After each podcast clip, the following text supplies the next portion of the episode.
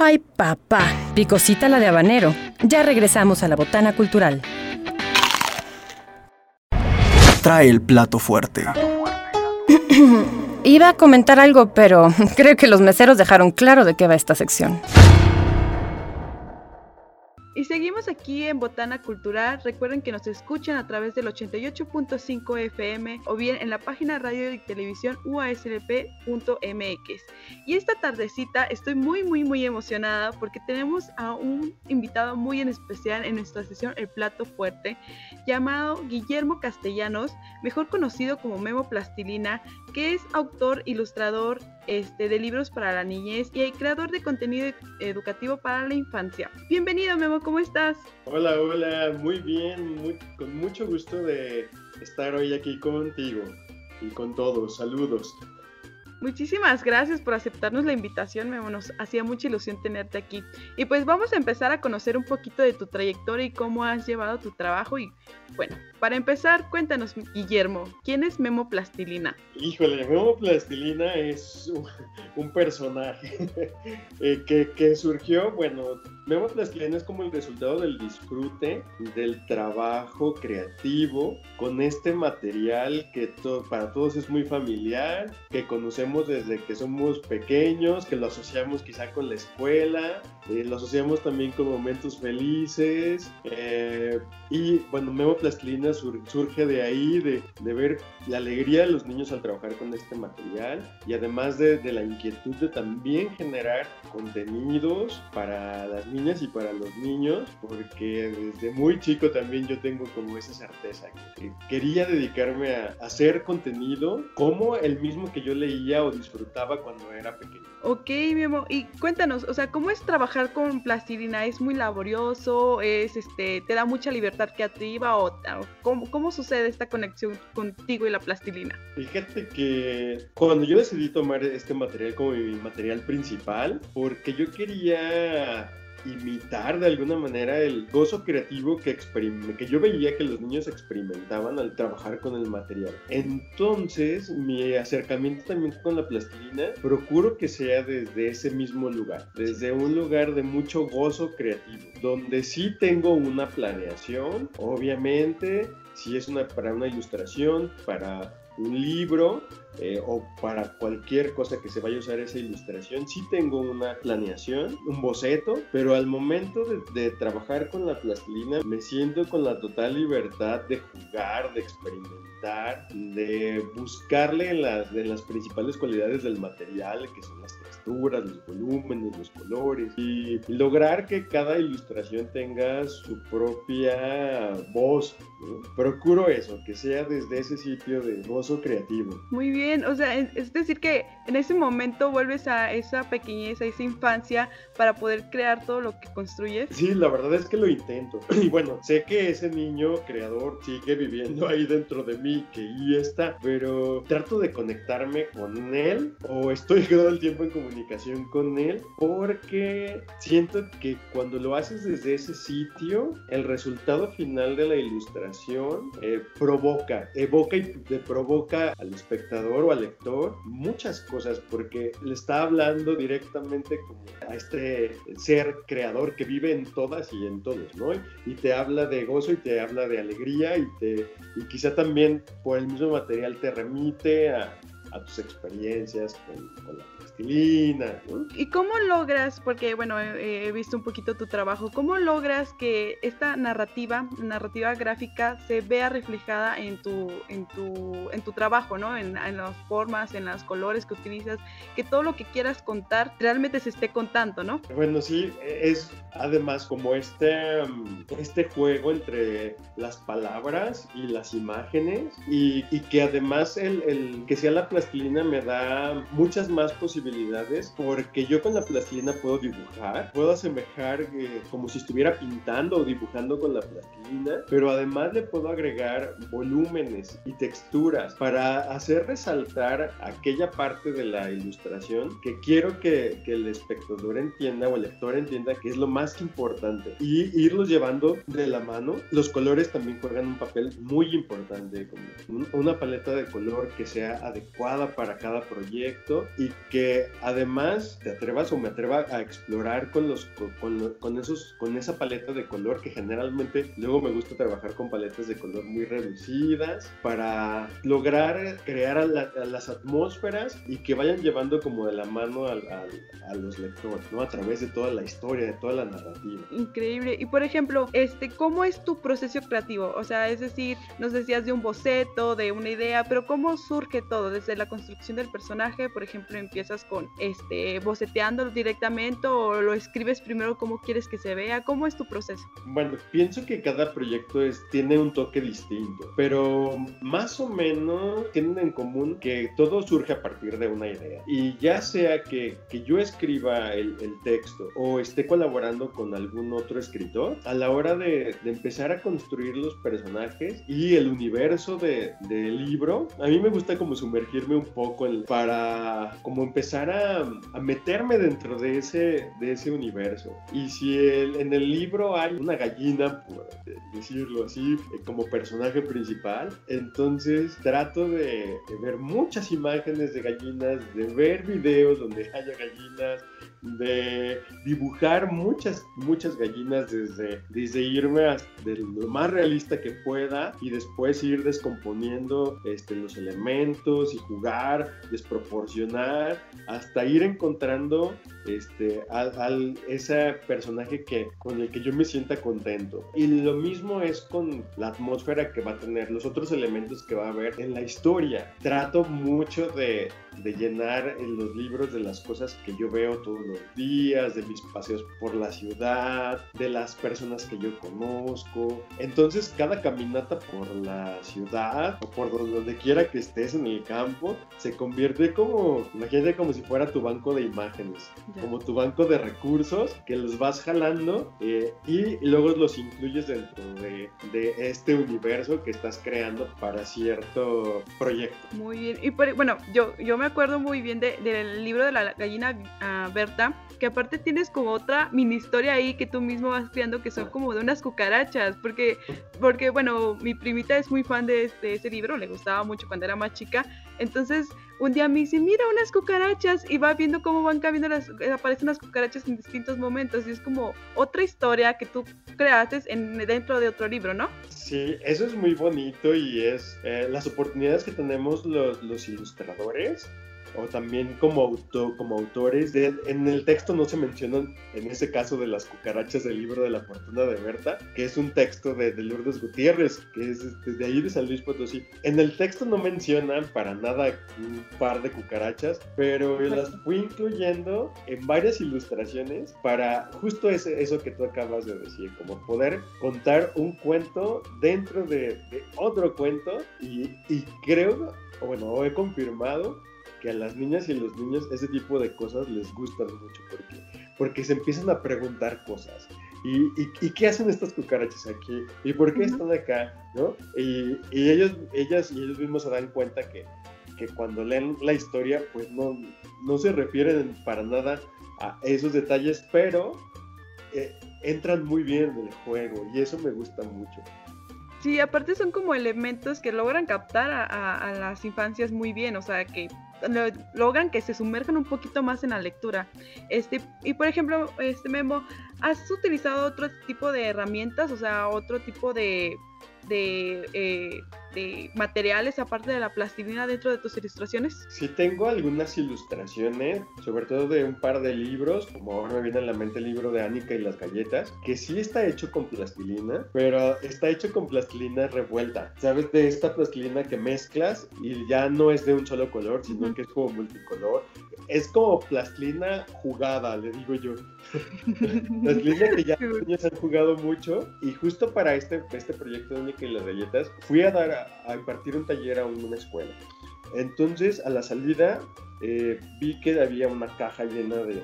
A la salida del salón había una caja con esta plastilina que ya multicolor, jugada. Y la maestra me dice, ay, esta plastilina ya, ya no sirve porque ya está revuelta. Entonces yo le, a mí en ese momento como se me prendió el foco y, y le dije, ¿y qué tal que me la llevo yo? Yo la puedo reutilizar. Y con esa plastilina, justo con esa, hice todo el libro. Y el otro material que agregué es como para resaltar los personajes principales o agregar algunas cosas que yo no podía hacer porque el color de esa plastilina fue muy al azar.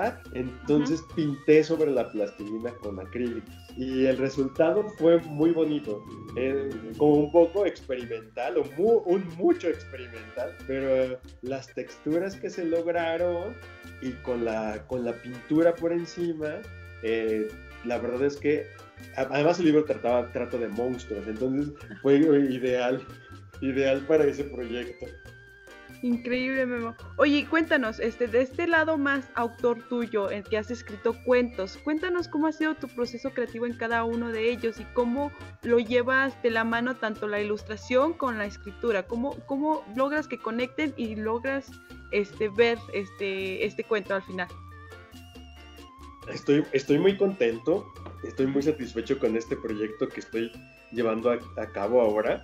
Es una colección de, de libros que van... El tema principal, el hilo conductor de todas estas historias, eh, son los dinosaurios.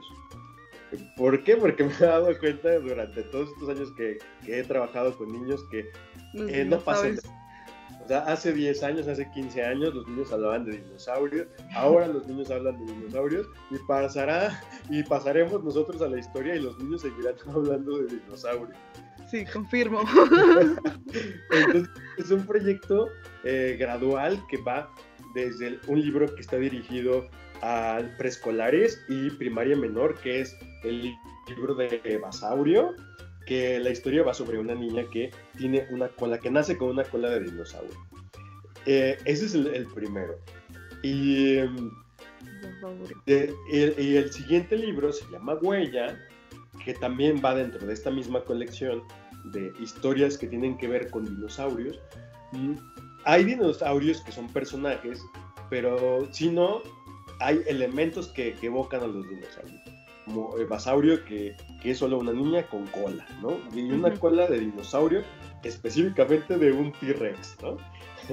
y en el, en el siguiente libro, que es como para primaria este, intermedia, que se llama Huella, eh, la historia va sobre un niño amante de los dinosaurios, como estos niños que nos encontramos en todos lados, eh, que, creo que en cada grupo, eh, de, cada grupo, de cada escuela, hay una niña o un niño de este tipo que son amantes de los dinosaurios, que te pueden decir cómo se llaman, con qué dinosaurio vivía, con qué, en qué época que comían, ¿no? y hasta que te corrigen cuando tú dices un nombre o algo mal, ¿no? Entonces, sí. seguro te has topado con algunos de ellos, ¿no? Sí, no, tengo sobrinos en mi casa que están encantados con los dinosaurios, me dicen los nombres de los dinosaurios a cada rato y me lo repiten mil veces, ¿no? Ajá, a mí me, creo que justo yo empecé a hacer este proyecto de, de libros con historias sobre dinosaurios justo por eso, porque a mí me llamaba mucho la atención de por qué y por qué tanto los dinosaurios.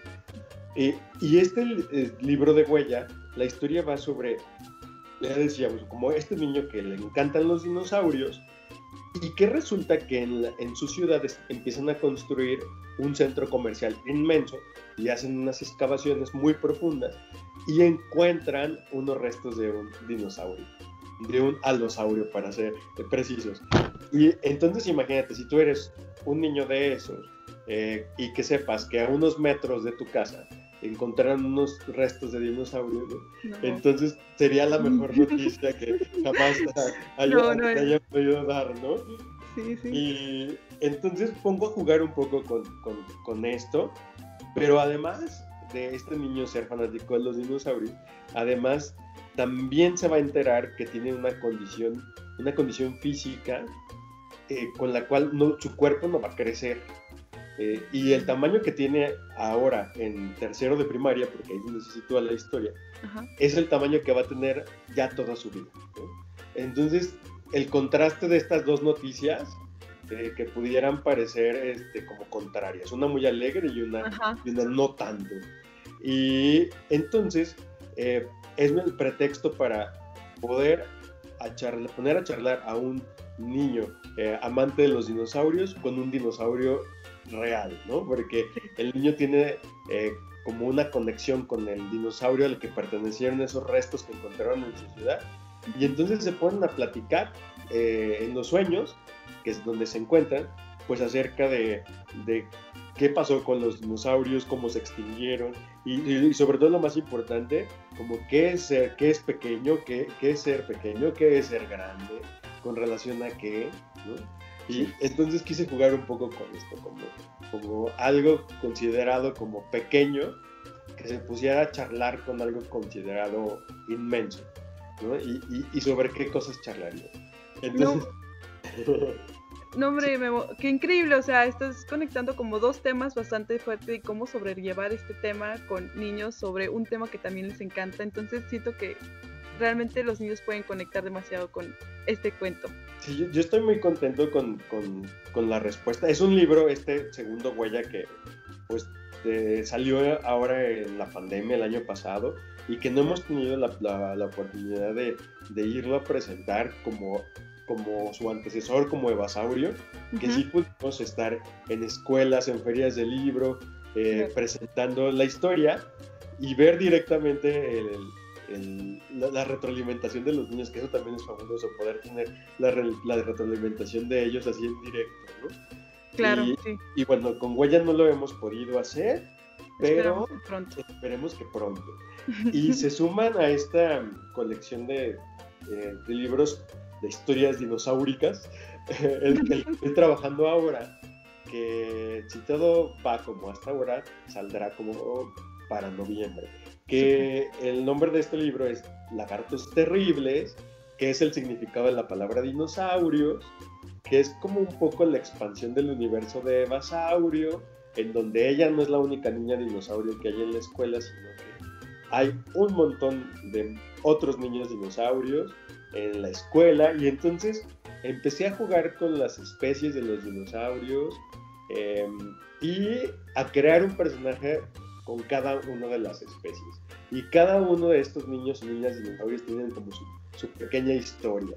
Y entonces, al igual como Basario y Huella, también hablamos de temas como em, la singularidad de los propios cuerpos, como características particulares de, de, cuerpos que son diversos, que son como cuerpos que también están como fuera de, de la norma, ¿no? O, eh, cuerpos grandes, cuerpos gordos, eh, cuerpos pequeños y algunas condiciones también como hay personajes que tendrán como algunas condiciones como este, TDA y, y bueno, es como, estoy muy contento con este siguiente proyecto porque eh, yo en estos libros estoy tratando de, de escribir lo que a mí me hubiera gustado leer cuando yo era pequeño y que alguien me hablara como de una manera divertida y usando en este caso los dinosaurios, em,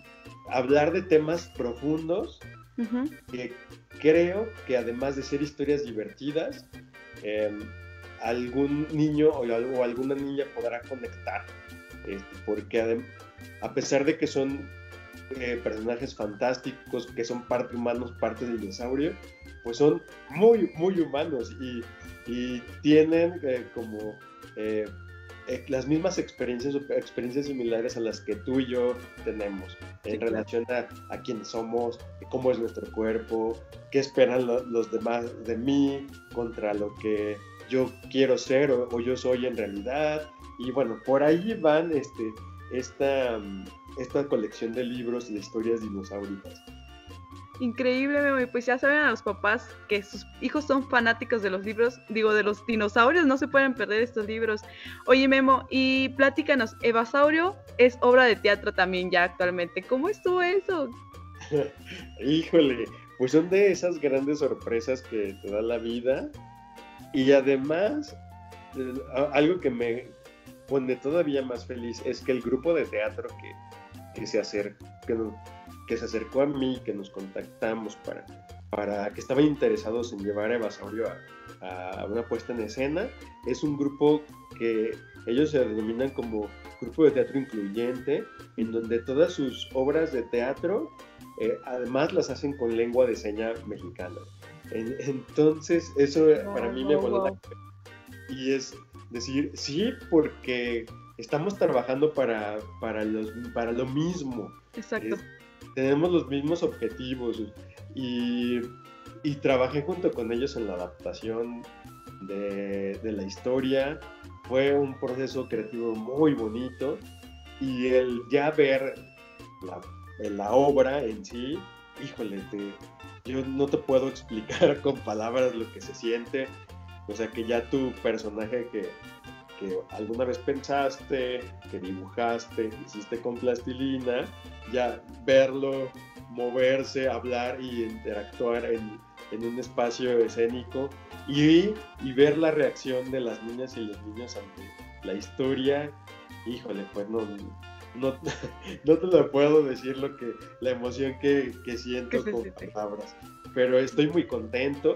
También es una obra de, teatro que se gestó en la pandemia eh, y que de sus primeras presentaciones fueron virtuales, pero que poco a poco este, ya van teniendo algunas presentaciones ya este, con público y, y que también he presenciado y, bueno, ver las reacciones de las niñas y los niños ante la historia y el personaje, este, bueno, pues me llena de mucha alegría y me llena de mucha pila para, para seguir haciendo más pues historia. sí, claro, bueno, pues esto es increíble. Y pues bueno, me encanta mucho cómo tienes esa cercanía y este amor hacia las infancias y cómo buscamos esa, ese crecimiento para ellas y su mejora. Este, por ejemplo, ¿tú cómo sentiste este cambio? Porque me imagino que seguiste dando talleres durante la pandemia, pero de forma virtual. ¿Cómo, se, ¿Cómo fue para ti este cambio de llevar todo presencial a forma virtual? Principalmente con los niños y niñas. Fíjate que, que al principio yo tenía mucha resistencia, porque yo, para mí en mis talleres es muy importante la interacción. Claro. El poder dirigirme a cada una, a cada uno de los niños. Eh, y a través de la pantalla al principio yo lo sentía como que no iba a ser posible. Pero justo hace un año, en talleres de verano del 2020, eh, un amigo organizó un curso de verano virtual y me invitó a hacer un taller allí. Y la verdad es que con mucha resistencia de mi parte lo hice. Pero yo me sorprendí al final del taller cuando vi el resultado del trabajo de, de los participantes. Las niñas y los niños hicieron cosas increíbles que cuando me lo mostraron por la pantalla, yo dije, no, aquí el que está mal soy yo.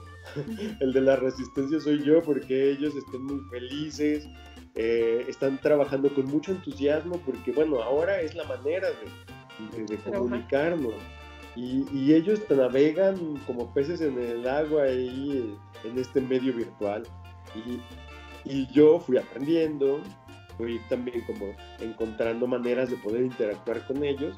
Y pues, ¿qué te digo? Pues ya cumplí un año haciendo talleres virtuales y, eso también me daba la posibilidad de encontrarme con niños eh, de una manera simultánea de diferentes estados de la República, incluso niños y niñas de Latinoamérica, eh, de, Brasil, de Perú, de Colombia y alguno que otro en Estados Unidos.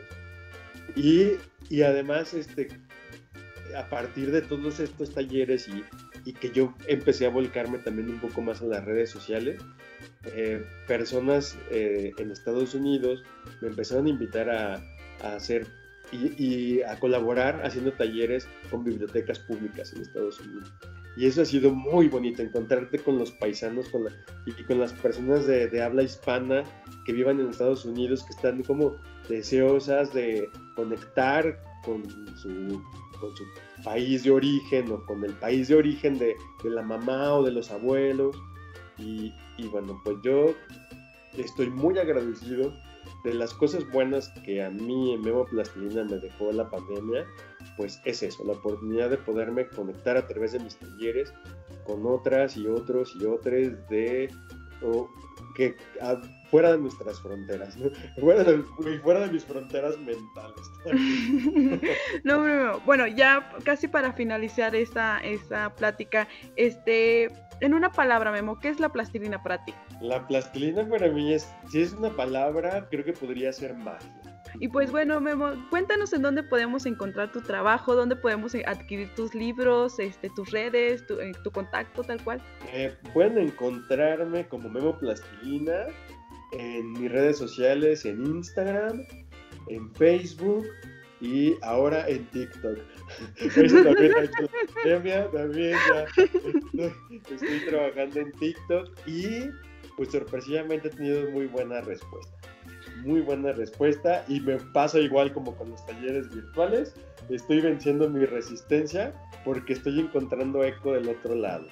Y mm, pueden adquirir mis libros eh, contactándome ahí directamente en redes sociales. Estoy a punto de terminar mi página web, que es memoplastilina.com, donde tendrá también tiendita virtual para que puedan comprar desde ahí libros y otros productos que estoy preparando que tienen que ver con dinosaurios eh, y llegan hasta, hasta las puertas de su casa.